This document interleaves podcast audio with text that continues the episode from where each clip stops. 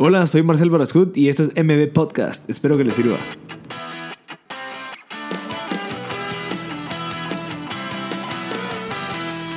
Hola a todos, gracias por sintonizar MB Podcast. Este es el episodio número 38 con Mauricio Varías, que es el arquitecto fundador de Studio Domus, que es una de las empresas pues, más prestigiosas y de, de mejor renombre en Guatemala en la parte de arquitectura. Él nos cuenta en la historia de cómo fue que empezó diseñando por él en su cuenta, luego pasa a diseñar edificios y a construir, entonces tiene una trayectoria bien interesante.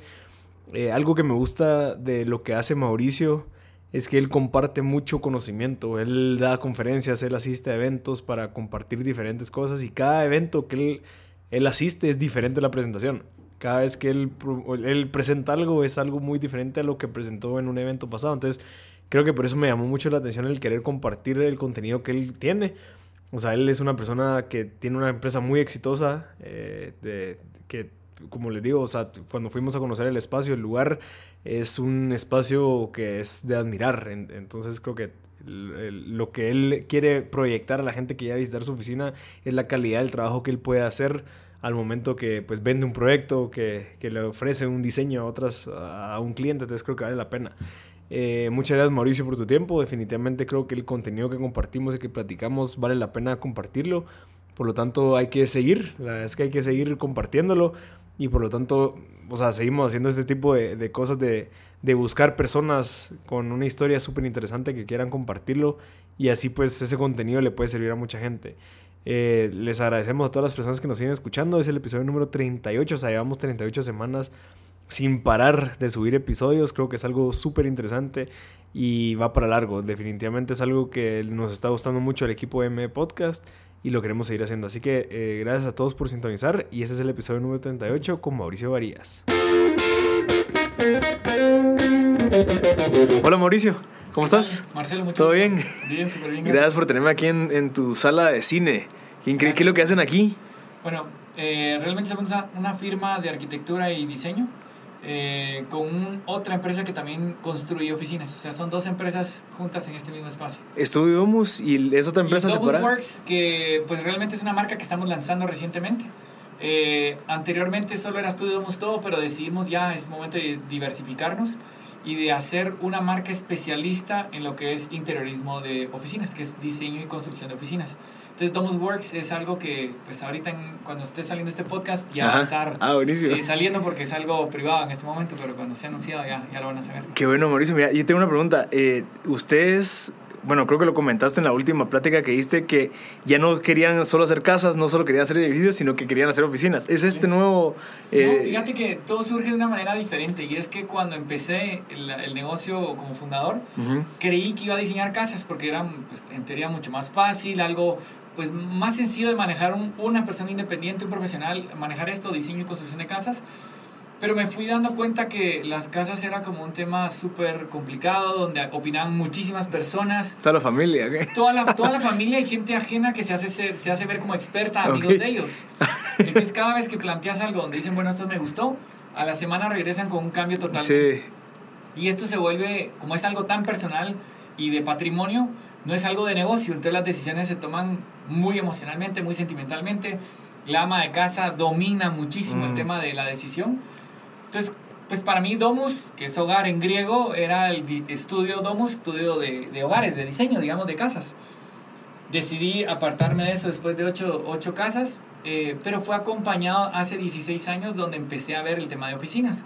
Incluso mi primer cliente fue una oficina, Ah, ok. que fue Lian Fung, que le diseñé y le construí. Decías, sí, de... No, no, Lian Fung, esta es una, una empresa textilera Mm. de Hong Kong que tiene oficinas en Guatemala y que de alguna manera pues eh, los contacté y diseñé y construí su oficina. Y desde entonces como que me quedó ese tema, dije yo, por primera vez no me preguntaron hijo de quién era, en dónde estudié, qué, qué voy a hacer con el dinero, sino simplemente es un tema de confianza Ok. y de credibilidad. Entonces eh, me di cuenta que era mucho más fácil explorar un ámbito de una multinacional donde lo que les busca es esa, ese respaldo, esa trayectoria, ese, pero no tanto el apellido de quien tiene uno. ¿sí?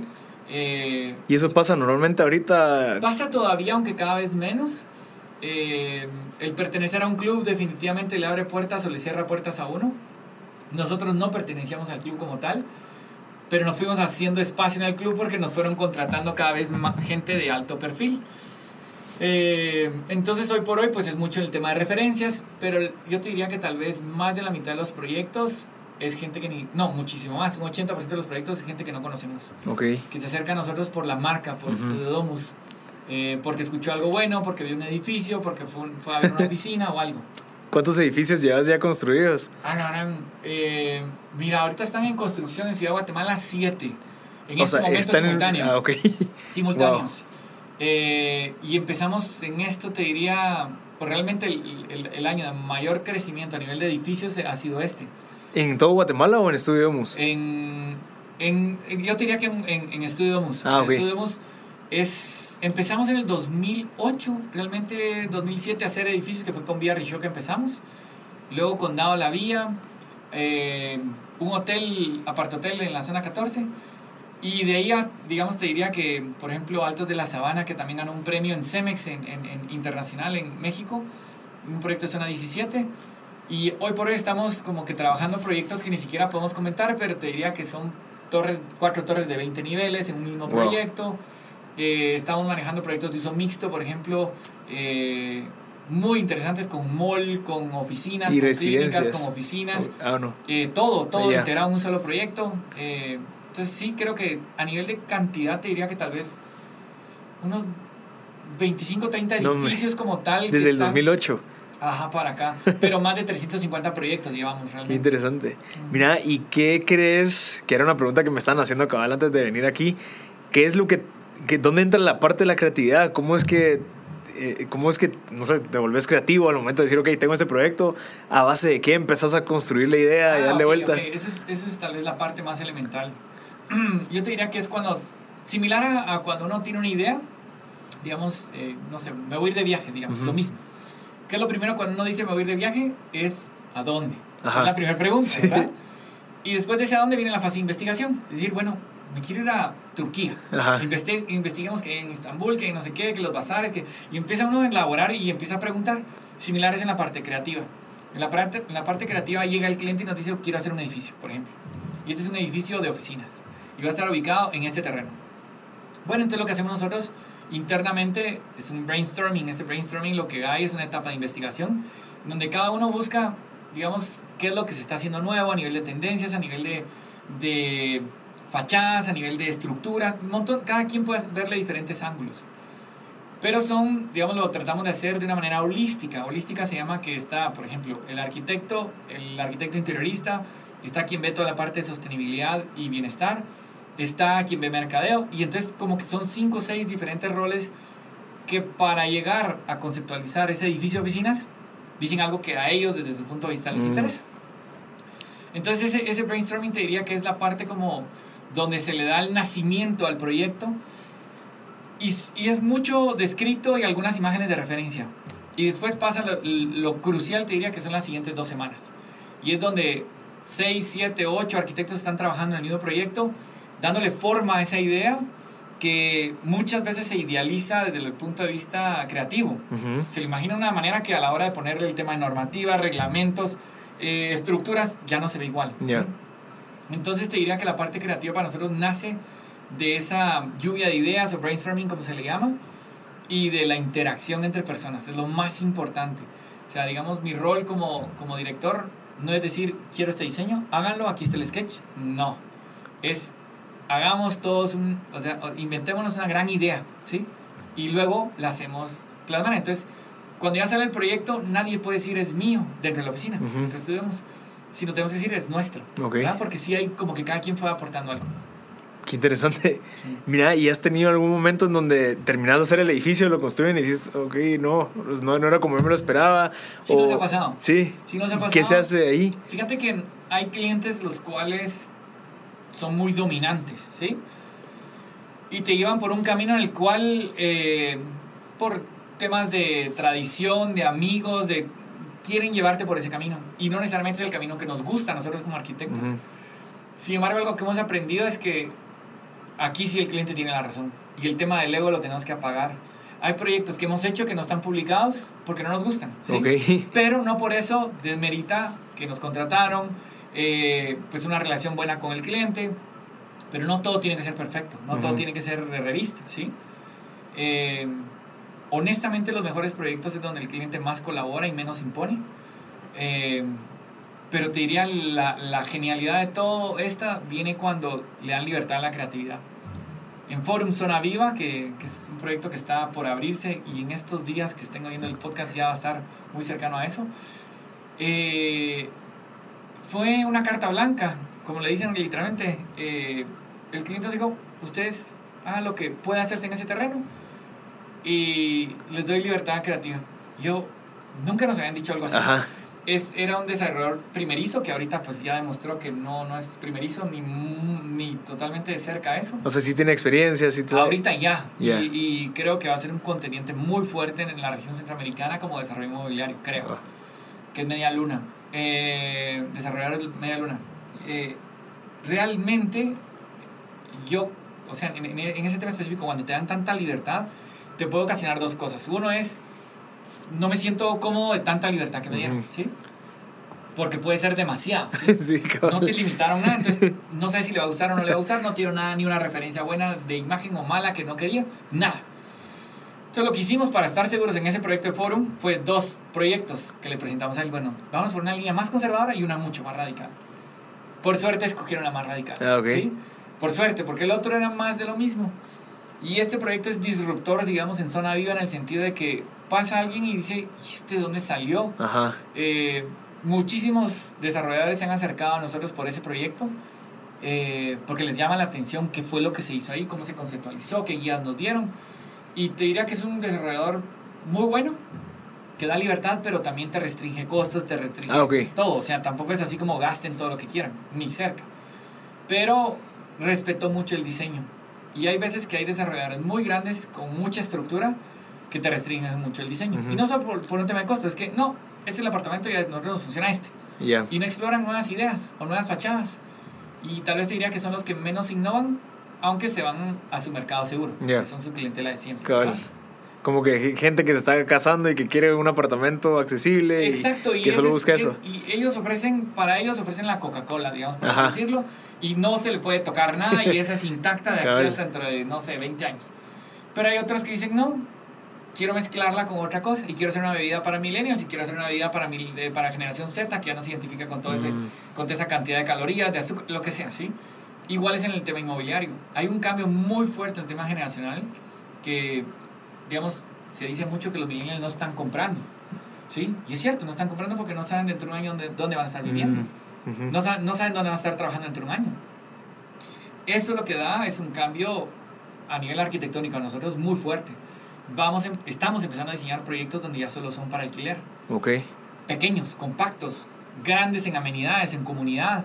Para Con su gimnasio, con, con todo lo necesario. Con terrazas, con todo donde la, la selfie puede surgir como un elemento protagónico tiene que estar ahí diseñado Qué así. buena idea. O sea, la, pared es el elemento, digamos, la pared me refiero al, dentro de un espacio, siempre la pared es, es lo más importante para la selfie. Digamos, entonces tenemos que diseñar qué va a haber de remate, si va a haber un graffiti, si va a haber un neón, si va, qué les llama la atención y eso tratar de, de de incorporar en todos los interiores ahorita. Qué interesante. Mira, y ahí, ¿cómo, cómo- estoy seguro que muchos de los diseñadores o arquitectos tienen el mismo problema de los autores de libros? Sí. Que es como de cuándo deciden parar de, de pensar y Uf, seguir. ¿Cómo haces pregunta. eso? A ver, eh, sí, a mí me costó porque yo siempre quería como, digamos, se terminaba el diseño y ya como el cliente volvía a regresar, mira, hicimos este cambio. Ajá. Y, y el proyecto en obra, ¿verdad? Ajá. Y un buen cambio, realmente algo que valía la pena. Pero hasta que he entendido, digamos, a través de mucho tema y de tal vez algo de desgaste, donde hay un momento en donde hay que cerrar los planos. Y ese momento, el momento idóneo, te diría, para cerrar los planos, es antes de la construcción. No te digo al momento de meter la licencia de construcción, porque surgen todavía cambios después.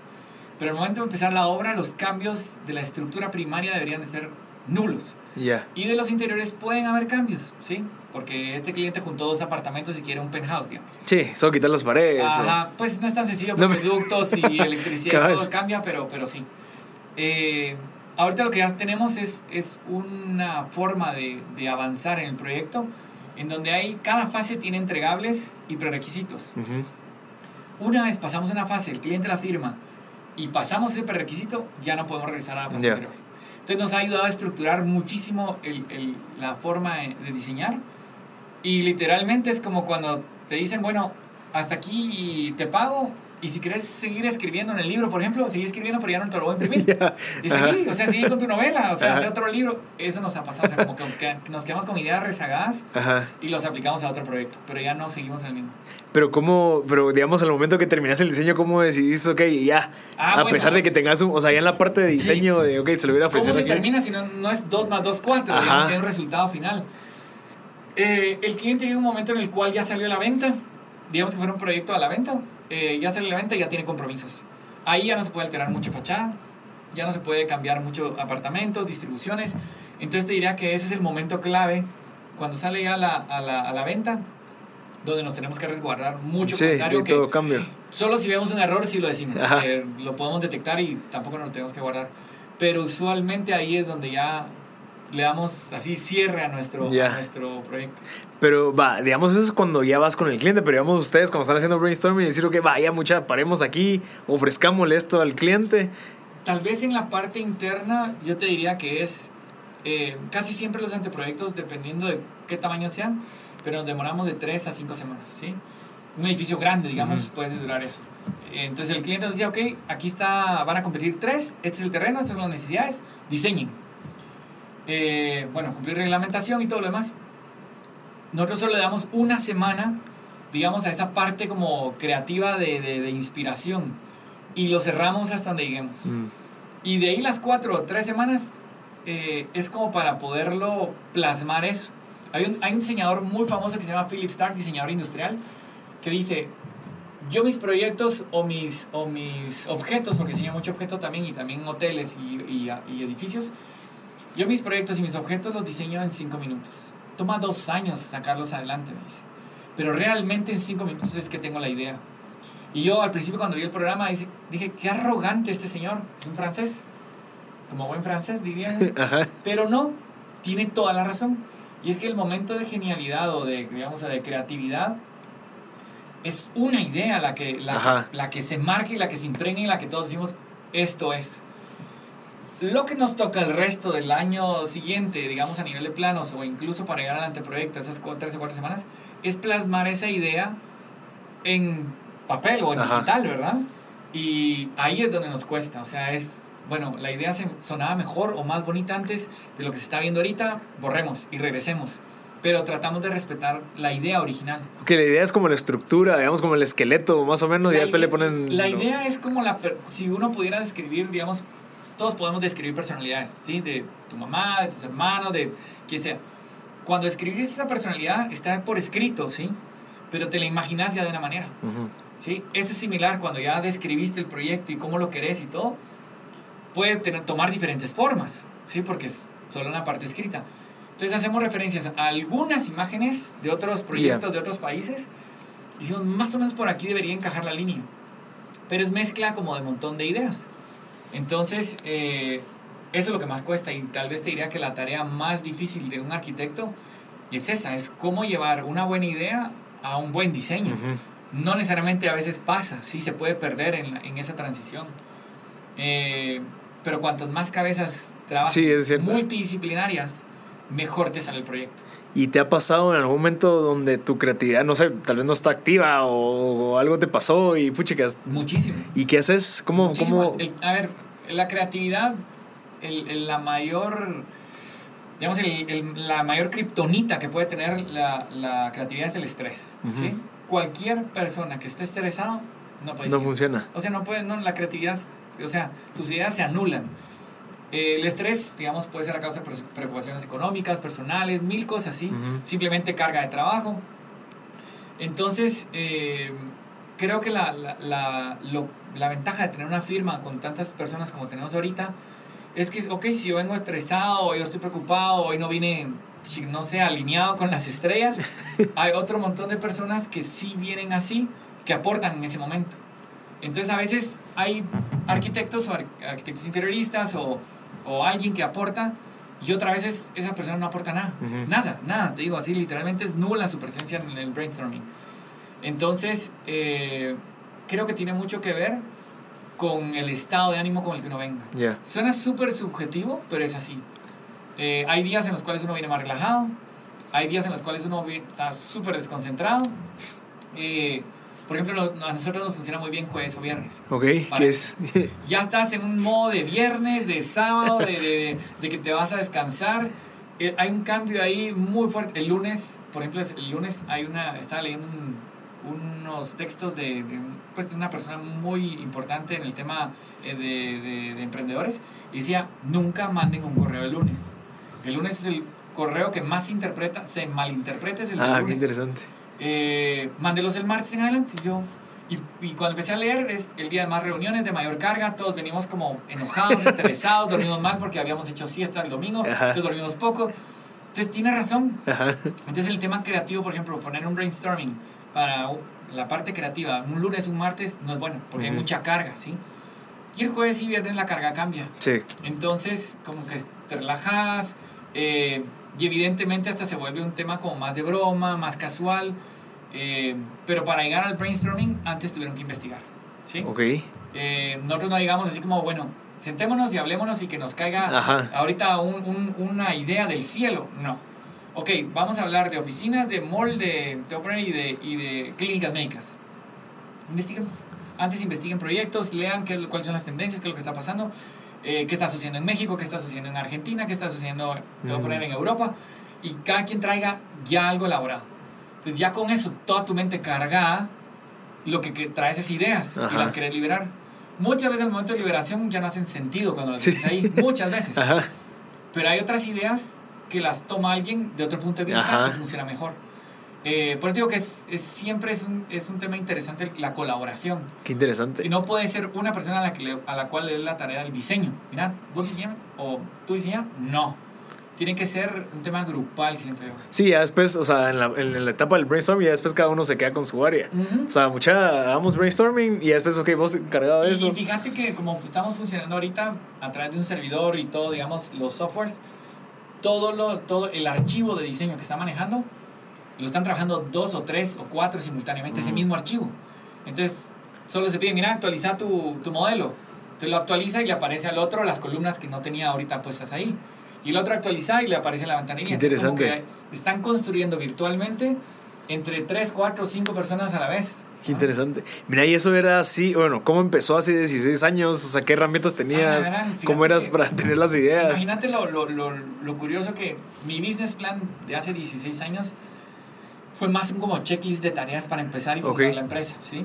Eh, me acaban de despedir y tenía literalmente 22 mil quetzales y fue con lo que me despidieron. Eh, Como, como de, de de indemnización. ajá, negociada de una manera cruel porque la- casi ni me la querían dar, Ajá. me dieron la mitad. Bueno, entonces con 22 mil quetzales lo que hice fue empezar a hacer cosas. Eh, uno de los primeros datos que puse ahí que tenía, o equipos que tenía que comprar era un fax. Ok. Imagínate un fax, o sea, vos decís, ¿para qué quiero un fax? En ese momento estaba casi muriendo el fax, todavía en una etapa de transición, pero todavía se recibían contratos de, digamos, de clientes o, de, o multinacionales por fax. Entonces dije si algún día me contratan por fax, me Ah, qué bueno. aprobación. Nunca usé el fax literalmente como teléfono, no sé, pero ah, pareciera tan arcaico que fue hace 16 años, pero la tecnología cambia mucho. Eh, cosas, digamos, ahí como cuando diseñaba, diseñaba con Vectorworks, que ya ni se usa esa, esa, ese software. Eh, Y vos hacías todo. Todo. Todo. Todo. El cobro, el diseño, la supervisión, el costeo, todo, ¿sí? Era, era así como el one man show absoluto. Ajá. ¿verdad? Y dificilísimo, te digo, porque no tenés en quién delegar nada, no tenías... Bueno, y un salario que... Me puse un salario significativo que no me lo pude cobrar como hasta el cuarto, quinto mes. Y bajísimo el Y con esos 22 mil todavía sobreviviste también Ajá, tu vida eso, personal. Eso era lo que tenía que hacer. Ajá. Sobrevivir un poco. Mi oficina la puse en mi, en mi casa, que yo, yo ya vivía independientemente ahí, pues de manera independiente. Entonces dije, bueno, cubro los gastos, pero tengo que vender ya. Eh, entonces yo te diría que la, la, la presión o lo que más le enfoqué el tema fue a la venta. Ujú. Y ya empecé a contratar a dos personas. Uno que me ayudaba a supervisar y otro a diseñar. Ah, bueno, pero entonces ya en los cuatro meses ya, ya habías tenido un cliente como para que te Sí. hubiera pagado y... Es que, a ver, me despidieron y yo apenas había oído que el cliente quería este Lian Pum, quería un proyecto. Ya. Llego yo al día siguiente, literalmente, que me despidieron. Yo así como, miren, que quiero una cita, que, ah, sí, se la damos para mañana. Y yo sé que quieren hacer la oficina, que, bueno, cotice, estamos cotizando con más gente.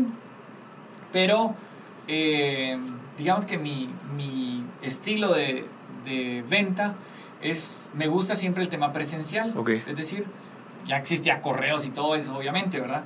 Casi todos por comodidad mandan sus cotizaciones por correo. Y lo que están perdiendo es el momento de, que, de establecer confianza con el cliente. Ajá. La confianza no se establece por correo, se establece en persona, ¿sí? Eh, los asiáticos lo saben muy bien. Si incluso ellos, la salida a comer y todo eso es para conocer a la otra persona y generar confianza. Porque en un principio todos somos desconfiados, pues, digamos, en el Sí. sistema de negocio. Entonces, imagínate que si yo tuve seis reuniones con ese cliente versus otro que solo llegó a presentar una vez y mandó otros cinco correos, ¿con quién establecieron más confianza? Con vos. E- evidentemente. Ajá. Y es simplemente por el roce personal. Eh, ¿Y eso cómo lo sabías? Fíjate que Sentido hasta, común. no, lo descifré hasta hace poco. No, hace poco no, tal vez unos ocho años, porque todo ahorita la labor que nosotros hacemos es mucho personalizado. Sí, por eso tenés hasta una sala de cine para presentar. Y, y los clientes vienen acá. Ajá. O sea, 80% de los clientes vienen acá.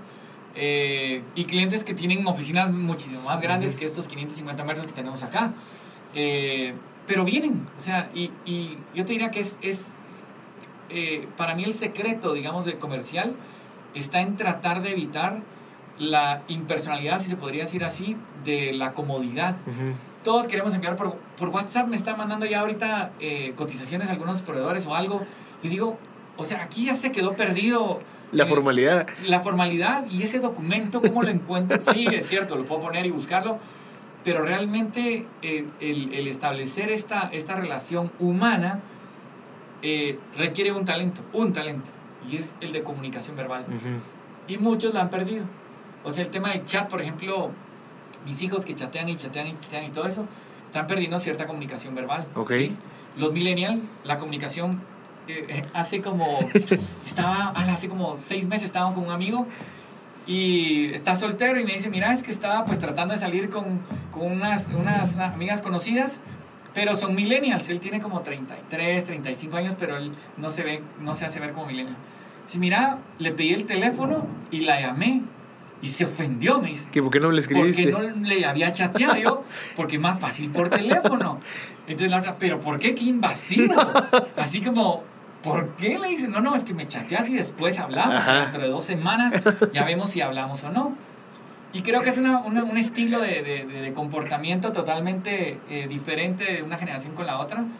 Pero para mi generación, que soy la generación X, la comunicación es muy fuerte. Ajá. ¿sí?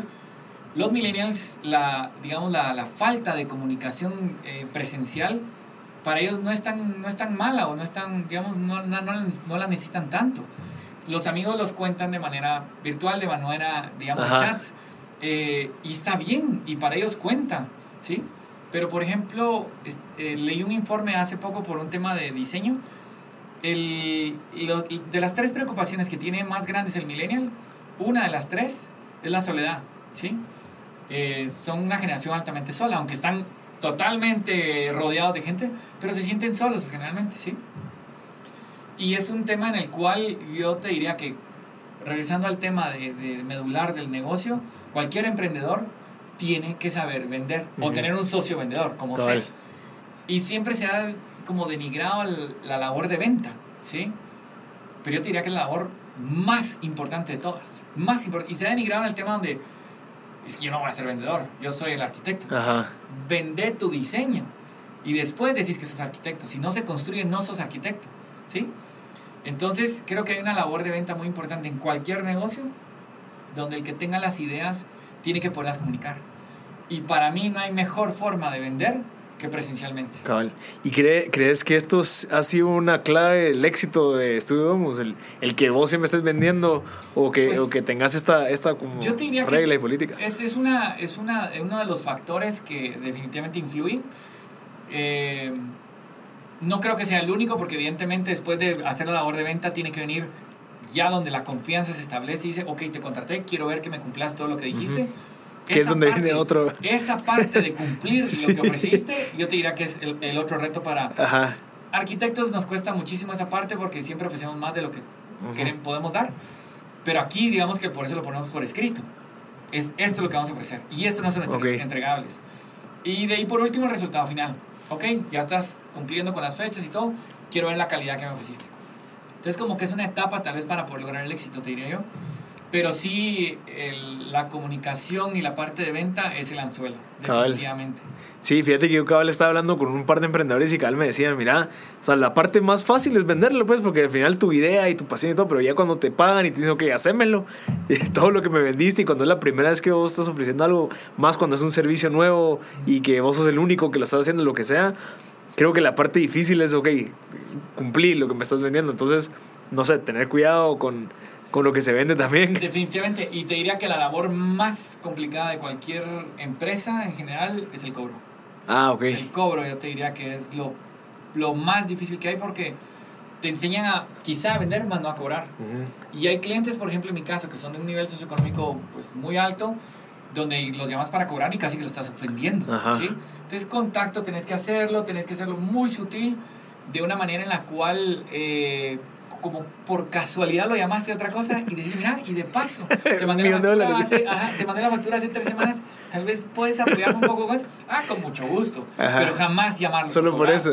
Jamás. O sea, un cliente se puede sentir muy ofendido por eso. Qué excelente. Eh, entonces sí, yo te diría que el cobro es lo más difícil de, de lograr. Mira, y desde hace 10, 16 años, ahorita, ¿tú, tú sí te imaginaste No. lo que se iba a poder lograr? No, no, no. no. ¿Qué, ¿Cuál era tu visión o cómo fue que tenías la idea Mira, que ibas a pues, lograr? Eh, sí tuve siempre una visión de tener una oficina bien montada. Dicen que casa herrero, cuchillo de palo. Yo no creía en eso. Dije, no, yo quiero tener una oficina Ajá. bonita y decente donde los clientes me visiten. Recuerdo que unos colegas me decían, no, es que el arquitecto visita. A él no lo visitan. Yo, yo quiero al revés. Entonces lo que empecé fue entendiendo qué era lo que, lo que mis clientes o mi perfil de clientes que son dueños de empresas, CEOs, presidentes. Ojo que solo el, el 3% de la población contrata a un arquitecto. Ok. ¿sí? Y realmente ¿Y el otro 97? compra productos ya terminados. Ah, ok. Compra un apartamento, un condominio, Ya. eh, no puede personalizar su estilo de vida o su oficina o lo que fuera. ¿Por qué?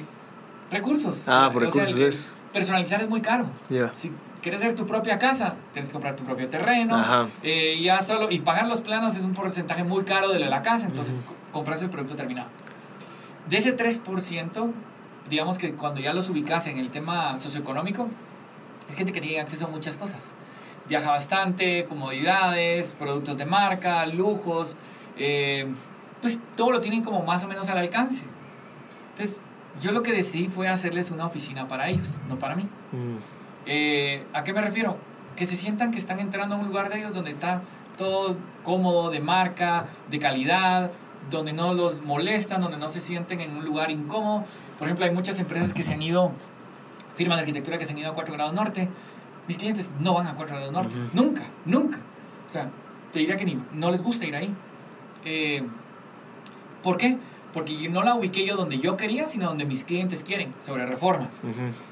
Entonces, al estar sobre reforma o en la zona viva, que es donde estamos, te diría que es, es donde los clientes se mueven y ellos se sienten cómodos ahí. Bueno, entonces, eh, mi visión era, ok, quiero hacer algo para mis clientes que me visiten y que quepamos, eran 12 a 14 personas máximo, ¿sí? Recuerdo cuando hice esa oficina, porque me, me tomó 5 años construir esta oficina, 110 mil dólares invertidos en esa primera oficina. Ha- Hace nueve años. Hace, O sea- fue, sí, nueve años, nueve, Ajá. diez años, sí. Esa primera oficina. Y eh, hecha en un estándar que te diría que todavía las veo porque se las logramos dar a un cliente nuestro. Y entras y sientes esa no- nostalgia todavía, Ok. ¿verdad? Pero yo dije, una vez, a mí siempre me ha gustado pasear en mi oficina cuando, es, digamos, en la noche Ujú. o un fin de semana que entro a traer algo. Y me asombro de, de, de, de esto, de ver la infraestructura, de ver lo que se logró. Eh, es rarísima la sensación, no te lo podría comunicar, pero Como es un orgullo, ajá. Ajá, un sentido de orgullo que no es de ego, es de orgullo. ¿sí? Ajá. Y recuerdo esa vez que entré a la oficina y, la acabamos de abrir y, me quedó de, de último. Eh, en esa época trabajaba tal vez 10, 11 horas al día, ¿sí? Y me quedé de último y pues dije, a ver, o sea, de verdad, mi meta es llenar esta oficina, llenarla. te lo prometo que no me di cuenta en qué momento crecí para la mitad, o sea, para el otro lado, y llegamos a ser 22. Y de ahí luego nos pasamos a esta otra oficina, donde somos 40, digamos, y 40 y tantas personas. Eh, creo que la visión que uno tiene a veces puede quedar limitada. eh, ¿Por qué? ¿Por falta de credibilidad tuya? No, no, no, no, es que, es que tú, tú es, digamos, la visión para mí es, es, es, similar a la realidad, es decir, bueno, yo voy a ir a, a este lugar en carro, ¿sí? Pero cuando vas, cuando vas avanzando, hay cosas que vas viendo eh, que no tenías en plan, digamos, parar o comprar o hacer o desviarte. Similar creo que es en la vida uno. Entonces, para mí, bueno, sí voy de A a B, pero B de repente no suele ser el destino. Ajá. Sigue siendo algo más y creo que los emprendedores siempre somos emprendedores. Siempre, o sea, el ADN de un emprendedor no importa la edad, no tiene que ver con ser joven o ser mayor. Eh, yo creo que tiene que ver con un tema de actitud. Y yo, por ejemplo, a la fecha, sigo sintiéndome emprendedor y sigo abriendo negocios. Eh, sigo poniéndome retos. Ahorita, por ejemplo, México. Estamos, ajá, estamos abriendo oficina en México y mi reto es, quiero montar una oficina en, quizás sobre reforma, con 50 empleados allá, ¿sí? Es arquitectos, diseñadores, quiero, o sea, quiero hacer lo que hice en Guatemala ahora en México. Y más grande, eso es para serte sincero. Es un reto. Sí. O sea, solo un emprendedor y, y, literalmente, bueno, aquí ya está establecido, seguimos con la infraestructura y vámonos para más. Eh, tenés que empezar de cero, allá no, no conocen qué es Estudio Domus, eh, no conocen nada, yo no conozco a casi nadie allá en México y es abrirse, pues de alguna manera, eh, campo en un lugar en donde nadie te conoce. Es para mí ser emprendedor. Ser emprendedor, o sea, eso, donde las posibilidades del éxito son mínimas pero tu determinación es altísima. Y en el fondo sabes que lo vas a lograr. ¿Sí? Mira, yo tengo dos preguntas de esto. Em, una, bueno, no es una pregunta, pero creo que es algo que todos soñamos. El poder, digamos, yo me imagino mi oficina y todo lo que yo quiero lograr y ya me imagino yo caminando, algo como lo que vos decís que hiciste aquí, de, de, poder eh, decir a la madre lo que, todo lo que, o sea, agradeciéndole a Mauricio de hace 16 años, decir, mira qué bueno que, que echaste punta. Eso es lo que creo, creo que mucha gente que yo he platicado quiere lograr, que es como que ya me imagino yo estando así y yo sé que esto, esta parte es parte del proceso para poder llegar a eso. Entonces como que, creo que gracias por compartir eso. Lo otro, eh, tú me contaste que tuviste un fracaso en Costa Rica. tuve, he tenido varios. Pero digamos de Costa Rica de internación, de cómo, o sea, ¿por qué ahorita vas a salir en México si tuviste, ajá, ¿cómo fue que decidiste? Primero, eh, en, estos libros, digamos, donde siempre hay eh, pues, pensadores y exitosos empresarios que le escriben libros, siempre consistentemente he leído algo y es donde dicen que la gente que fracasa en algo, y te lo voy a poner así, tal vez en un tema más simple, voy a tratar de cocinar arroz, ¿sí? Y fracaso. se me quemó, se evaporó el agua, no sé. Lo más probable es que yo no quiera volver a hacer arroz en la vida. Sí, porque digo que yo no lo puedo hacer. Ajá. Que es el error más grande del emprendedor. El emprendedor se metió a esto porque le llamaba la atención, porque quería y, digamos, fracasa. Y se decide cambiar de negocio. Lo que tiene que hacer el emprendedor es limpiar la olla, metafóricamente hablando, volver a echar arroz y volver a leer la, la, receta y tratar de hacerlo. Lo más probable es que le salga mejor. Hacerlo una tercera vez, hacerlo una cuarta vez, hacerlo una quinta vez y el arroz lo sacas bien, finalmente, ¿sí? No tienes que ser chef para hacer eso, ¿sí?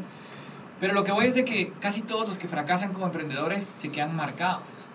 Y, y, y ellos solitos se auto, digamos, eh, nombran como que fracasaron en eso y decidieron regresar a ser empleados. Porque no tenían madera para ser emprendedores. Yo creo que sí la tienen. Si empezaron así, es que sí la tuvieron. El fracaso los desinfló, los desmotivó, ¿sí? Quizás se quedaron endeudados y no quieren volver a pasar por eso. Un tema de humillación y tema de ego muy dolido.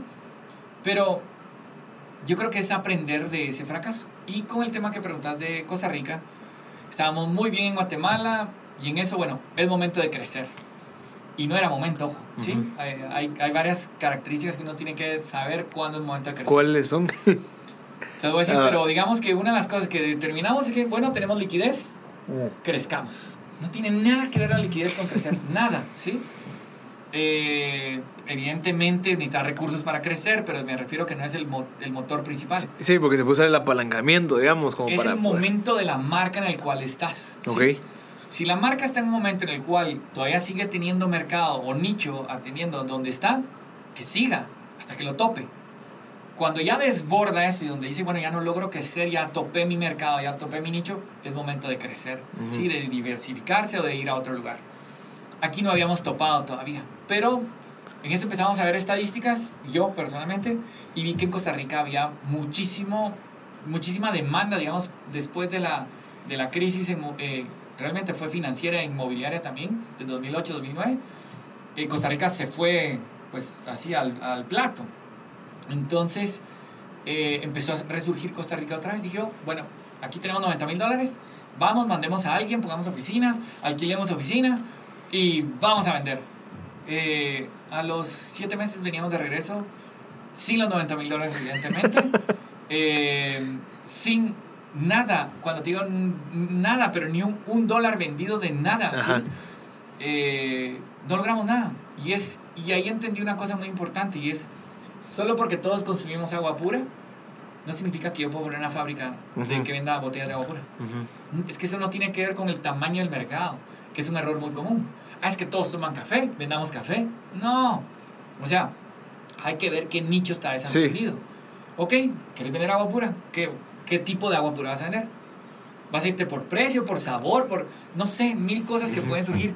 Pero creo que una de las cosas que más alienta a los emprendedores a salir es porque el tamaño del mercado es grande.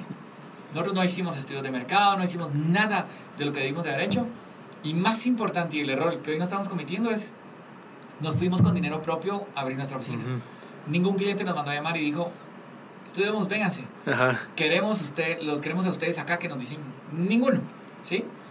En México ya pasó al revés. México ahorita estamos cerrando ya el primer edificio sobre insurgentes, un edificio de oficinas que de alguna manera ese proyecto nos va a capitalizar la empresa. ¿sí? Ya habíamos vendido algo más chiquito, pero ese chiquito tampoco significaba que era, ya, ya estábamos establecidos. Ahorita con esto, pues ya. Y viene otro proyecto muy grande también a la vuelta de la esquina que ya estamos cerrando, eh, que ya es diferente, ya es el dinero del cliente, la utilidad del cliente la que vamos a utilizar para abrir nuestra empresa. Entonces, ¿qué estamos poniendo en riesgo, en riesgo de Guatemala? Nada, o del resto de Centroamérica. Y esta vez el mercado nos está demandando. No mm. somos nosotros los que estamos empujando hacia el mercado. ¿sí? Entonces, eh, creo que las condiciones son muy diferentes. Económicamente, además, eh, Centroamérica ha estado en un sub y baja de crisis. Honduras, El Salvador, eh, Nicaragua recientemente, Guatemala va a entrar en un periodo preelectoral ahorita. Mm. Y México acaba de salir de eso. Entonces, lo que necesitamos es, que es lo que hemos tenido nosotros, es tener operaciones en varios países simultánea para que no dependa toda la economía de, un, país. Mira, y en la parte de Costa Rica, cuando dijiste mandé a alguien, ¿crees que también ese fue parte del error? De andar a ver cómo... Fíjate que mandé eh, a una persona que de muchísima confianza, pero el error, como expliqué en una charla recientemente que decía que los pesimistas ven el error en la persona y no en la acción como los optimistas creo que el error fue de acción. ¿Sí? ¿A qué me refiero? No es la persona la que estuvo mal, fue la manera en que la mandamos. ¿Sí? La mandamos sin estructura. ¿Sí? O sea, tenía habilidades de llevar a cabo, digamos, gerenciar proyectos, coordinar con, con visitas con cliente, más la labor de ventas no era su experiencia, digamos. Creo que debió haber ido complementado alguien de ventas con alguien de operaciones, por así decirlo, como, como era él, y así creo que hubiéramos logrado el éxito, ¿sí? Pero fue una decisión equivocada nuestra como junta directiva, o mía más te diría, porque tal vez en ese momento, pues tengo junta directiva, pero como que sí hacemos consensos y a veces presiono por, por ideas, ¿verdad? Yo soy aquí como que el estratega, se podría decir, de la empresa, ¿sí? Eh, y hay diferentes roles, el financiero, administrador y la parte, digamos, operativa que me van cuidando, porque soy como muy mucho de ir empujando el riesgo, ¿sí? Eh, pero sí, creo que el error estuvo en la forma y en la acción como se hizo. Y haber mandado, digamos, 90 mil dólares para que, bueno, no, probemos y si no pasa nada, pues perdimos 90 mil dólares. Un error garrafal. O sea, primero que era un montón, es un montón de dinero. Y de ahí uno nunca tiene que poner, bueno, si los pierdo no pasa nada. Lo que estás diciendo de una vez que lo estás apostando. Y lo que deberías decir es, bueno, yo lo que quiero es ir viendo resultados para ir desembolsando más y más y más y más. ¿Sí? No queríamos una caja chica gigante que hasta que se acabara pues nos regresamos. y efectivamente eso pasó. O sea, error. ¿no? Ok, mira, una pregunta. Digamos, ahorita no tenés miedo de que puede ser que el mercado de México sea tan atractivo que olvides el de Guatemala, que, que tal vez estés más enfocado en esa parte y en los proyectos de aquí. Fíjate ¿Cómo que- haces para nivelar eso? A ver, primero voy a estar entre los dos países eh, viajando. O sea, hay seis vuelos directos a México. Voy a pasar 10 días allá, 5 acá. 10 días allá y así me voy a estar viendo. Eh, la estructura y la infraestructura, digamos, que tenemos hoy, hoy establecida en Guatemala, tiene muchísimos procesos. O sea, es una estructura organi- organizacional en la cual diferentes roles hacen unas funciones. Y mi rol aquí ya ha ido bajando considerablemente. A tal punto en donde ya me siento cuando voy de viaje, por ejemplo, 3, 4 días, y digamos de una buena manera, lo digo así, no sintieron que yo no estuve. Ajá. ¿sí? Eh, ahí es el momento en el cual el, el fundador o este emprendedor puede emigrar a hacer nuevos negocios. Ya no es necesario porque ya se hizo una infraestructura de personas que ya cubren todos los ángulos. Ujú. Entonces me he dado cuenta que cada vez son menos horas las que laboro aquí en Guatemala y eso, digamos, no necesariamente está bueno, ¿sí? sino que lo que estoy viendo es que, ok, ya todos están cubriendo eh, las necesidades básicas de la empresa y a nivel de venta, a nivel de operaciones. Y es momento de que yo vuelva a retornar, digamos, a mis cuarenta y tantos años, a ser lo que mejor hago. Eh, una de las charlas en las que estuvimos el, el- hace poquito Ajá. juntos decía que todos los seres humanos teníamos el 1% de genialidad, el 99% de normalidad y que nos preocupamos mucho ese 99% de, de ocuparlo y ser normales y todo, cuando ese 1% debería ser el que deberíamos de verdad estar usando. Mm. Interesante. Y me hizo tanto, tanto sentido cuando dije yo, yo estoy tratando aquí, porque esto realmente acaba de suceder un tema muy importante este fin de semana de, de cambio de estrategia a nivel Guatemala y México, en el cual eh, dije yo, voy a usar mi 1%. Mi 1% ya no lo puedo usar en Guatemala, porque en Guatemala ya lo hice Ajá. ya lo formé, ¿sí? Ahora me voy a México a volver a utilizar mi 1%. Y luego vendrá gente que, me, que, que, que pongo en, en, en- puestos claves más inteligente o más capaz que yo soy en esos puestos Ajá. para que pueda volver a hacer lo que hice en Guatemala. La estructura que está acá es porque hay mejores arquitectos que diseñan que yo, mejores administradores que administran que yo, mejores financieros, mejores todo, ¿sí?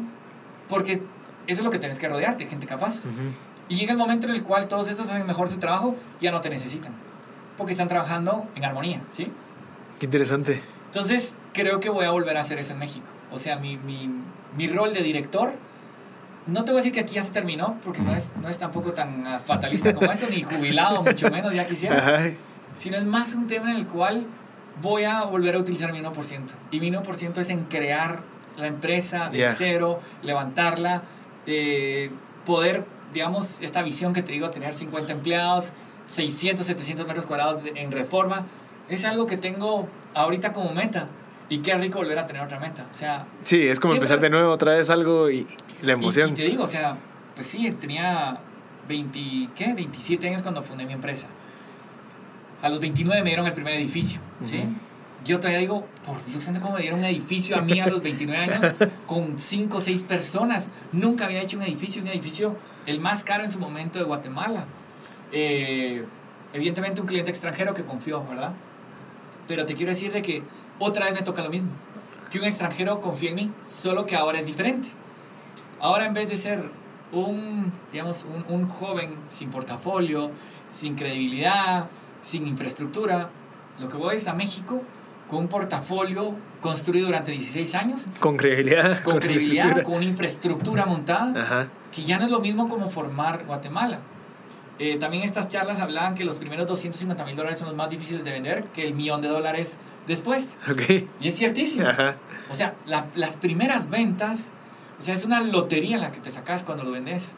Y quizá no te dejen tanta utilidad o sí, pero las, las celebras como nada. Creo que esas primeras ventas que son las que te dan oxígeno son esenciales. Y ahorita, por ejemplo, en México estamos viviendo eso nosotros. Ujú.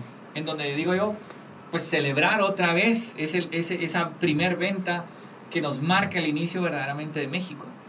Entonces, creo que uno de, de emprendedor, si de verdad tu naturaleza es emprendedor, siempre vas a disfrutar de, de esa apertura de negocios. Eh, siempre vas a estar celebrando una nueva venta, una nueva oficina, eh, porque es tu naturaleza.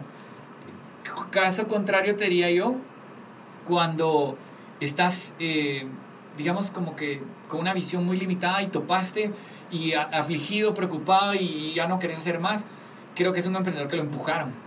Eh, que está siendo presionado y no necesariamente sea lo de él, es, ¿verdad? Mira, y, y desde que empezaste el negocio, ¿qué fue lo que te movió? ¿Era la pasión por crear algo, la pasión por diseñar, la pasión por el dinero, la pasión por... No. ¿Qué era la, Primero no lo que quería te ser motivaba? emprendedor yo. ¿sí? ¿No querías? No. A mí, a mí me despidieron, yo iba a ser, pues, o sea, siempre odiaba mi trabajo anterior, me pagaban bien, Siempre la parte de, de arquitectura. digamos, ajá, pero odiaba a mis jefes en el sentido de que era gente sumamente desordenado, pésimos administradores, muy malo de relaciones con clientes, oprimían a los empleados, o sea, una cosa, pero muy, muy, muy fuerte como para eh, eh, estar como bajo ese líder. Entonces, digamos que lo que pensaba yo era buscar una empresa o algo donde tuviera un espacio para, pues ya estaba independiente, entonces tenía ciertos gastos fijos.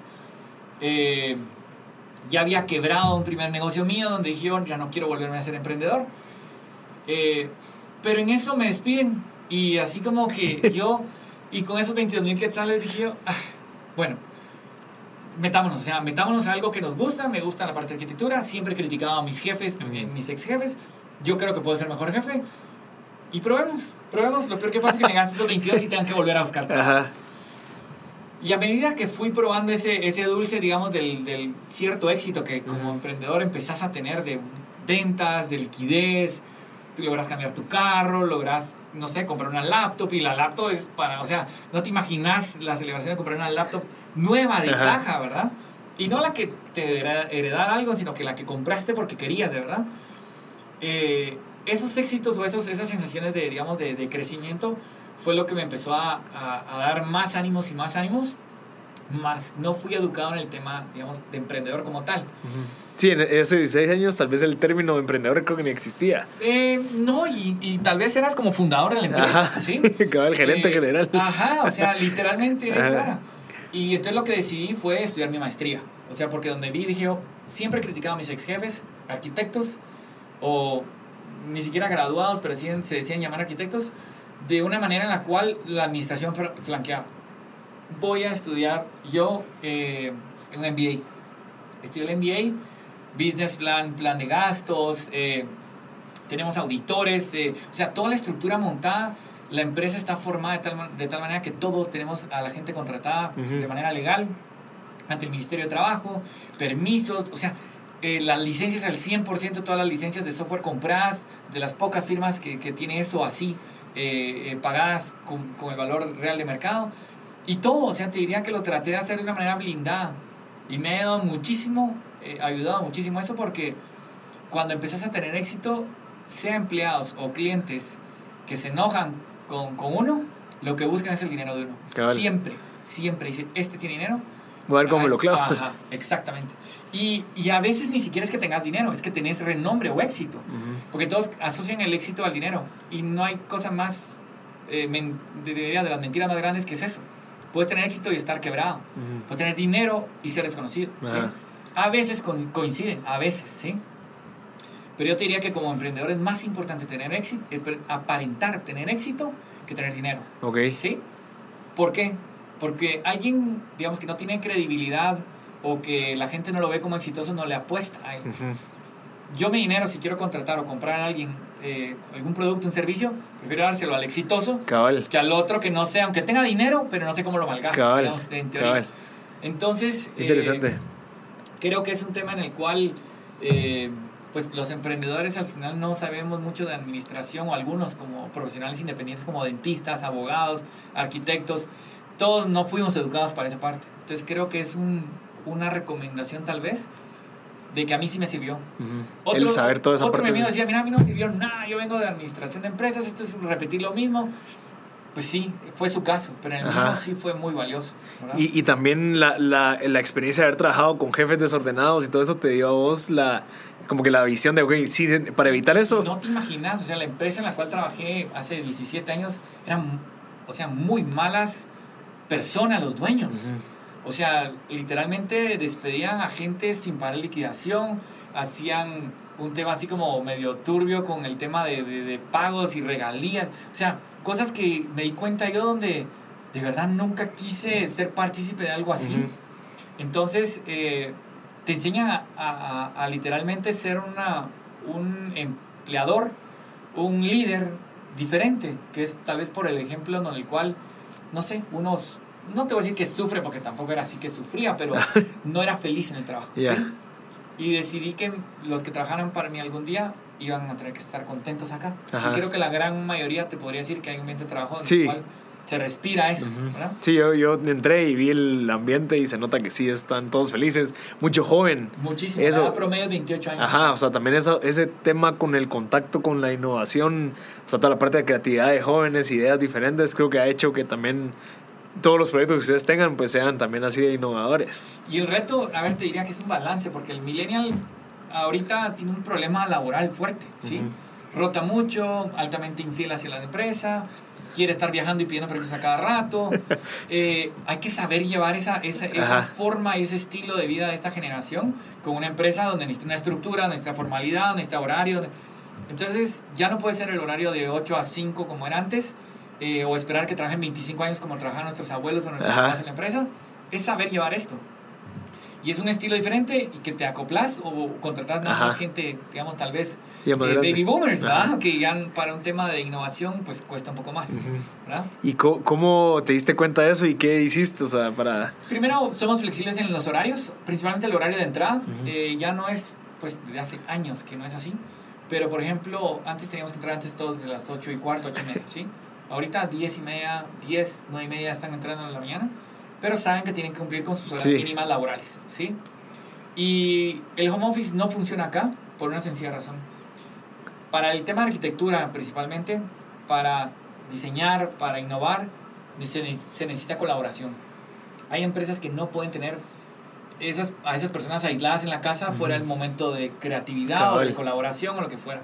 Entonces aquí sí pedimos que el horario, digamos, o la cantidad de horas, mejor dicho, lo cumplan adentro de la oficina. Y permisos, por ejemplo, típico, pero es así, yo te diría que es 100 a 1, donde entra el millennial y cuando lo contratamos dice, sí, pero Tengo un viaje". planeado y me voy dos semanas a Europa. O sea, dos semanas ni siquiera tiene dentro de un mes que se va a ir de días de vacaciones permitidos. Sí, pero descuéntemelos. O tal vez me los abona para hasta diciembre del otro año. Entonces tenemos que encontrar la metodología Ajá, para eso. ajá. En la cual, si es muy bueno, pues los aceptamos. Y no, mire, recorte su viaje y pague la diferencia o lo que sea. Que muchas veces es aceptar o ellos se van. Ajá. Y aceptamos muchas de esas cosas, pero te diría que los millennials aquí en diciembre, que es, nosotros cerramos en teoría el 15, aquí pasan después del 15 todavía trabajando. Ah, ok. Porque pidieron feriados o permisos todo el año. Entonces, pues decimos, bromeamos aquí que hay gente que se abraza el, el- el- Navidad, el y- Navidad y el Año Nuevo acá dentro de la oficina, casi. Porque literalmente no tienen ya días de todo lo que pidieron, ¿verdad? Interesante. Pero es otra, otra generación y con eso hay que saber llevarla porque también tiene muchas cosas valiosas, no solo las cosas malas, la creatividad, la tecnología. Y digamos, para mí personalmente hay un tema donde quieren conquistar el mundo rápido Ujú. y eso les lleva también a, a pensar un poquito más en grande y más eh, sofisticado. y Leen y... No, no leen nada.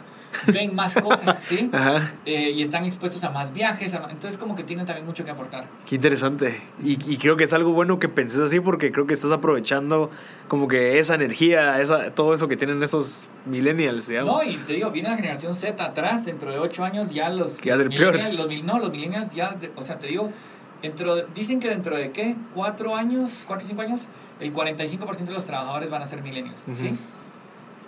Eh, y eso nos va a llevar a una crisis muy fuerte. Porque el millennial, la mitad de los millennials van a ser independientes o freelancers, como le llaman. Lo que va a haber es una escasez laboral. O sea, de empresas como nosotros que queremos contratar gente, vamos a tener que tercerizar a un freelancer que le vamos a tener que dar algo para que nos trabaje. Porque Ajá. no vamos a lograr reclutar gente que esté que quiera trabajar dentro de una oficina con esas características, sino que quieren el coworking y pasar de un lugar a otro y ahorita van a estar, o sea, quieren como mucha libertad. Ujú. Pero la generación Z, que es la que, digamos, viene atrás, les va a mover el piso. Esa generación viene, aparentemente, viene súper estable, trabajadora, porque sufrió la crisis, ¿sí? Nació en crisis. Eh, crisis de todo tipo, crisis política, crisis económica, eh, no como la generación millennial que creció en un momento de bonanza y de nueva tecnología y que todo me lo merezco, todo me lo dan, los papás eh, que son los papás eh, helicópteros que siempre llegan a rescatar, y esta generación que le llaman la Peter Pan porque no crece, digamos, se van a topar con una generación que aparentemente atrás vienen con una estructura que quieren regresar a un poco a lo que los baby boomers tenían, de familias. Eh, se está viendo un tema donde ya no es tan importante el amigo como la familia es más importante, la generación Z. Y entonces eso empieza a revalorar muchas cosas, eh, donde el millennial creo que va a ser la generación emprendedora por excelencia, pero las que más dificultad económica va a tener, sin duda, de esa generación, sin duda. O sea, van a estar eh, de una manera limitada como nunca antes había estado, digamos, ninguna otra generación. Y no por ser un periodo de guerra, porque por periodo de guerra se entiende, es simplemente por un tema de no saber, digamos, eh, como desarrollar sus habilidades de una manera en la cual les cueste, ¿sí? Y es, les cueste me refiero trabajando 5, 8, 10 años en una empresa. No, es que no quieren eso. Ellos ya quieren independencia, quieren libertad, ¿sí? Como te dije, tienen cosas muy buenas. Pero también cosas que pueden... Pero cosas que les van a dificultar más adelante, estoy seguro. Mira, y hablando de generaciones, para ir terminando, ¿alguna característica que tenías eh, cuando eras niño que, que, te definió durante toda tu trayectoria y crees que te ha servido? Bueno, siempre quise ser arquitecto, sí. Ah, ok. ¿Tus papás, eh, alguno era arquitecto? No, no, nada, pero siempre me gustó, digamos, el dibujo, la perspectiva, la tridimensión me gustó. Yo te diría que mi papá eh, fue gerente general de una empresa alemana durante veintitantos años. Eh, posteriormente se independizó ya, pues ya más grande. mi mamá, comerciante a morir, o mm. sea, te puede vender un peine a un pelón, como le dicen. Eh, creo que la mezcla de los dos es lo que, lo que yo fui, en el cual aprendí eh, de una mamá extrovertida, súper carismática, y de un papá muy estructurado en la, parte, en la parte laboral. Entonces creo que mezclando las dos cosas, pues tal vez, sin dudas, me marcaron y soy un poco lo que soy. Pero te diría que siempre, o sea, no fui el mejor de la digamos, en, el colegio era de los mejores, más no el mejor. En la universidad era el promedio, no era el mejor, ¿sí? Pero muchas veces nos dicen que el mejor, o sea, el, sí, el mejor de la clase el, el, que va a tener más éxito. Ni cerca, ¿sí? El que más entrena no es el que gana la maratón, ¿sí? Es el que tiene más habilidades el que gana la maratón. Igual es en la vida real. Eh, y a veces uno se frustra porque es que aquel no entrenó nada y ganó. O sea, ayer estaba, no sé, eh, dormido cuando todos estábamos entrenando. ¿Por qué se ganó él? Es, eh, la realidad es otra. Creo que es ese 1% que hablábamos de genialidad. Pocas personas lo entienden cuál es. Y es lo que todos deberíamos estar concentrados en utilizar. Y, digamos, el otro 99% hay que desecharlo. Sí es la parte de normalidad que todos tenemos, ¿sí? Pero enfoquémonos, y más cuando sos emprendedor, en ese 1%. ¿Qué es lo que haces sumamente bien, que te apasiona, que te hace ser más de lo que uno, uno cree y más alcanzar más de lo que uno quiere alcanzar? enfocémonos en ese 1%. Y a medida que, pues sí, las tareas día a día requieren del otro 99%, pero tomar un tiempo de tu día para ese 1% mm. que cada quien lo tiene diferente. Y todos tenemos, aunque hay gente que pareciera que no lo tuviera, todos lo tienen. Y hay gente que pareciera que tuviera más. Lo que pasa es que lo saben aprovechar mejor. Entonces yo, yo sí creo que... Eh, o sea, si supiste ese 1% desde pequeño. No te digo que yo lo descifré, pero, pero es que seguí como que mi instinto. Y el instinto de uno pues siempre lo mueve más o menos a donde uno quiere y lo que hace es actuar a, veces en contra para darse cuenta que el instinto tenía razón. ¿sí? Yo creo que el ser emprendedor literalmente requiere muchas habilidades, que no es solo tener el deseo por el negocio y ser independiente. Eh, como dijiste, ¿cuál fue tu motor? Fue el motor el dinero, el dinero ahorita puede ser la libertad, mm. el work-life balance, que puede ser otro, otro. No, no, es que eso no puede ser. Es el resultado de ser emprendedor eso pero tu motor debe ser algo que no es económico o que es tu tiempo. Debe ser algo que es lo que te apasiona, lo que trabajas, lo que haces mejor, lo que querés hacer, lo que quieres cambiar. Eh, eso es lo verdaderamente lo que creo que es ser emprendedor. lo otro es un resultado. ¿Y ese 1% cómo crees que lo podemos encontrar? La gente que tal vez no lo ha encontrado, ¿cómo yo diría que buscarlo? primero trabajando, creo que es un tema muy importante. Si yo estoy, digamos, eh, tratando de cifrar solo eh, en la casa de mis papás quién soy, nunca, lo, nunca lo voy a encontrar, ¿sí? O sea, estoy en una posición cómoda, no, no tengo nada de necesidad. Yo creo que ese 1% lo encuentra uno aplicando diferentes trabajos. Y no tiene nada malo que pasen de un trabajo a otro una vez estén tratando de encontrar qué es lo que les gusta. Y aprender de cada lugar, que esta generación sí tiene eso. La generación millennial trata de como que absorber conocimiento de cada uno de los lugares donde va, pero que vaya siguiendo un paso que lo lleve a ser emprendedor. Todos quieren salir de la universidad y ponerse negocio. O dentro de la universidad ponerse negocio porque así lo hizo Facebook. O sea, Marvel, eh, Mar, perdón, Mark Zuckerberg, eh, todos estos hicieron eso, pero por eso son casos de éxitos. Pero nosotros realmente lo que, o lo que yo recomiendo es que tienen que estar trabajando en lugares que más o menos se apeguen a lo que ellos quieren y donde puedan aprender y tener destrezas, ¿sí? Pero no pueden de la noche a la mañana decir que quieren esto sin tan siquiera haber probado lo difícil que es trabajar. Cabal. ¿Ah? Ok, sería prueba y error y estar aprendiendo de las demás personas. Y no tenés, a ver, lo más barato dicen que es aprender con el error de alguien más, ¿sí? Es lo que menos te duele, menos te cuesta, ¿sí? Entonces, aprendan de las empresas, que pueden ser buenas o malas experiencias, de lo que uno quiere o no. Entonces, no, yo no quiero esto, y te digo de verdad, para mí lo que no, lo que no quería hacer eh, como jefe, creo que lo he logrado en la gran mayoría. Ok. ¿sí? Pero fue una lección de, digamos, de, de casi de universidad, ese proceso de trabajo durísimo. Interesante. Eh, y, y, te diría que en el fondo lo que tienen es que ser persistentes con su sueño. Y no estoy hablando de una manera de, de metafórica, ni de, no, no, es que realmente lo que venimos aquí al mundo es a ser felices. Ajá. ¿sí? Y siempre buscamos la felicidad. Pero lo que están topando es como mucho, mucho tema de, digamos, de dolor o de tristeza o de sufrimiento, porque quieren la felicidad muy rápido. Ajá. La felicidad no, no, no, no es así de la noche a la mañana que se alcanza. Esta comodidad económica o éxito, pues no, no viene de ser eh, influenciador. Sí, o sea, no, no, no se logra. Eh, puede lograr algunos influenciadores tener este, este éxito y este dinero, puede, pero la gran mayoría no. ¿sí? Entonces, yo te diría que, que dejen los espejismos un poco, ¿sí?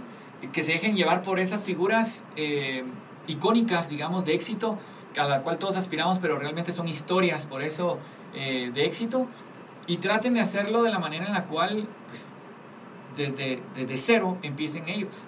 Y te diría que el paso número uno es trabajar en algún lugar. Ajá. O sea, que, que, los sueños los tengas tan claros que sepas de que parte del proceso es trabajar en estos lugares para que te vayan fortaleciendo ciertas habilidades. Mira, yo vendí cocinas en mi primer, en mi, mi primer trabajo. Lo odiaba. Ajá. O sea, como arquitecto estudiante, porque fui estudiante de arquitectura en ese momento, a los 19 años, empecé a, a trabajar en este lugar. Lo odiaba. Pero no te miento. Me enseñó a vender. Ujú. Entonces, ¿cómo algo que yo odiaba me, me, me, me benefició? Pues sí, la verdad es que eso pasa muchas veces. Sí. Tal vez lo ves hasta después. Totalmente. Ajá. En ese momento no lo puedes Ajá. pensar así, no puedes entenderlo. Pero después, ya cuando vendiste una cocina de 6 mil dólares a alguien que ni conocías y lo lograste persuadir de que te comprara esa cocina y tenía otras 20 opciones de cocina, ya te vas dando una cierta seguridad que igual pasa ahora en el tema de arquitectura. Tienen otros 10 eh, arquitectos o firmas de arquitectura que están compitiendo por este diseño. Es mi momento de convencerlos que a mí me contraten. Otra vez volví a vender, solo que no cocinas, edificios o diseños, ¿sí? Creo que hay habilidades que se obtienen no necesariamente en el negocio donde uno quiere desarrollarse, pero por eso son habilidades. Entonces, si quieren poner una heladería, pero están trabajando en un tema de tecnología, Cabal. puede tener, puede tener relación, porque todo el sistema de software y no sé qué, que lo aplica después Sí. a la heladería, ¿sí? Entonces, yo no necesariamente eh, les diría que solo se encaminen, si quieren ser arquitectos, solo trabajen en arquitectura, no. Si quieren lo que quieran que sean, trabajen en diferentes lugares, siempre van a lograr sacar algo de ese lugar. Siempre. Interesante. Siempre. Y es, y es tan cierto porque al final, como vos decías, después volteas a ver para atrás y dices, a la madre, todo esto que aprendíamos, lo de tus jefes, dices, eso me hizo a mí no querer ser como ellos y eso me hizo estar donde estoy ahorita. Totalmente. Entonces, si es para terminar, Mauricio, ¿qué consejo, uno, qué consejo le das a la gente que quiere emprender y qué libros nos recomendás que, te, que, que crees que te cambiaron la vida en, o, o qué libro te acompañó durante esa trayectoria de hace 16 años? Mira, el libro te diría por excelencia eh, Robert Kiyosaki, Padre Rico, Padre Pobre. O sea, de verdad Ese me es la vida una. Biblia. Ese libro quisiera que más gente lo leyera, que fuera emprendedor. Eh, lo que pasa es que creo que hay un tema en el cual tenés que estar atorado en algo para entender que verdaderamente eh, la clase media siempre es clase media, Ajá. a no ser que cambie su comportamiento, ¿sí? Y hay, o sea, el libro te diría que, que ese es para mí el, el número uno. De ahí, eh, ¿qué le recomendaría yo? Primero que nunca va a haber buen, buen momento para nada. Nunca es buen momento para independizarme. Nunca, ¿Por qué? Porque nunca voy a tener dinero, nunca voy a tener, no voy a estar con trabajo, nunca voy a estar con la posibilidad de tiempo. O sea, no hay buen momento para independizarse. Nunca, nunca es buen momento. El momento es el que uno decida hacerlo. Es el verdadero momento. Entonces, que no empiecen a, a, a decir, es que hasta que tenga carro propio, hasta que me gradúe, hasta que haya... No, ese checklist, ¿quién se lo inventó? Ajá, No existe ese checklist. ajá. Entonces, el listado de cosas yo le diría, táchenlo, tiren la basura. El mejor momento para independizarse es ahorita. No hay mejor momento. Es que sí viene una crisis, es que eh, elecciones, es que sí, siempre va a existir eso. Entonces, ¿cuánto va a posponer uno su sueño, su inicio? ¿sí? Eh, yo te diría, nunca lo van a correr, nunca. Entonces, mi recomendación es que empiecen ya, que empiecen de una manera estructurada, que hagan un plan anual que lo puedan tirar y reevaluar cada tres meses, porque realmente es una bolita de cristal que no sabes cómo va a Ajá. funcionar. Que se estén adaptando a esos cambios y que, en, en, en, en, en resumen, te diría, es tampoco se precipiten a que si fracasaron, ya fracasaron ese negocio. No, ya aprendieron un montón. O sea, muchos empresarios han fracasado. Es más, lo que no hay que perder, digamos, de, de- de vista es que la gente que ha quebrado en otros negocios, lo valioso y por qué pueden volver ellos a vol- volver a montar otros negocios exitosos, es porque saben cómo hacerlo, se lo llevaron en la mente todo. ¿sí? El dinero no es el problema. E- Era la actitud en ese momento, las decisiones. Y ahora con esa lección aprendida pueden hacer cosas nuevas, cosas diferentes. Entonces, creo que si no le está yendo bien en el, en el tema de emprendedorismo, ajustenlo, cámbienlo, pero creo que vale la pena, ¿sí? Y definitivamente no sigan el dinero, no sigan el, el balance trabajo-vida como que ese fuera su objetivo primario en la vida, o viajar, sería absurdo tener un sueño de esos, Ajá, porque eso es una consecuencia del éxito exacto. de, un, de ser emprendedor, ¿sí? Perfecto. Entonces, eso nada más y que lo hagan cuanto antes, es el momento idóneo para ser, para ser emprendedor. Perfecto, Mauricio. Creo que es la mejor manera de terminar. Así que muchas gracias por tu tiempo. Gracias Marcelo de verdad por el tiempo y No, me- que ojalá puedan Sí, Hacer mucha, mucha gente va a aprender de esto, definitivamente. Pues ojalá y, y eso lo espero y muchas gracias por la No, invitación. gracias a ti, Mauricio. Gracias a todos por escuchar M Podcast. Este fue el episodio número 38 con Mauricio Varías, el arquitecto fundador de Estudio Domus. Así que espero que les haya gustado. Les agradecemos a todos los que nos siguen y nos siguen escuchando. Espero que les guste. Realmente creo que es algo que vale la pena compartir este tipo de contenido. Así que deje como se los he dicho muchísimas veces. Creo que es algo que si en dado caso saben de una persona que le pueda servir, por favor compartírselo. eh, fomentar a la gente que lo escuche eh, para que la gente se entere. O sea, si en dado caso le gusta este del arquitecto, porque una persona que estudiara arquitectura, eh, que, que lo escuche y que se dé cuenta que hay 37 episodios abajo más con diferentes personas y emprendedores de alto nivel, de alto calibre, creo que vale mucho la pena. Así que muchas gracias. Les recordamos que también tenemos el espacio nuevo de MB Media Group, que es un espacio para podcasts. Cualquier persona que quiera empezar a hacer un podcast, pues tiene el espacio, el equipo para empezar. Así que nos pueden contactar a info.mpodcast.net. Así que muchas gracias y, y por escuchar el episodio número 38 con Mauricio Varías.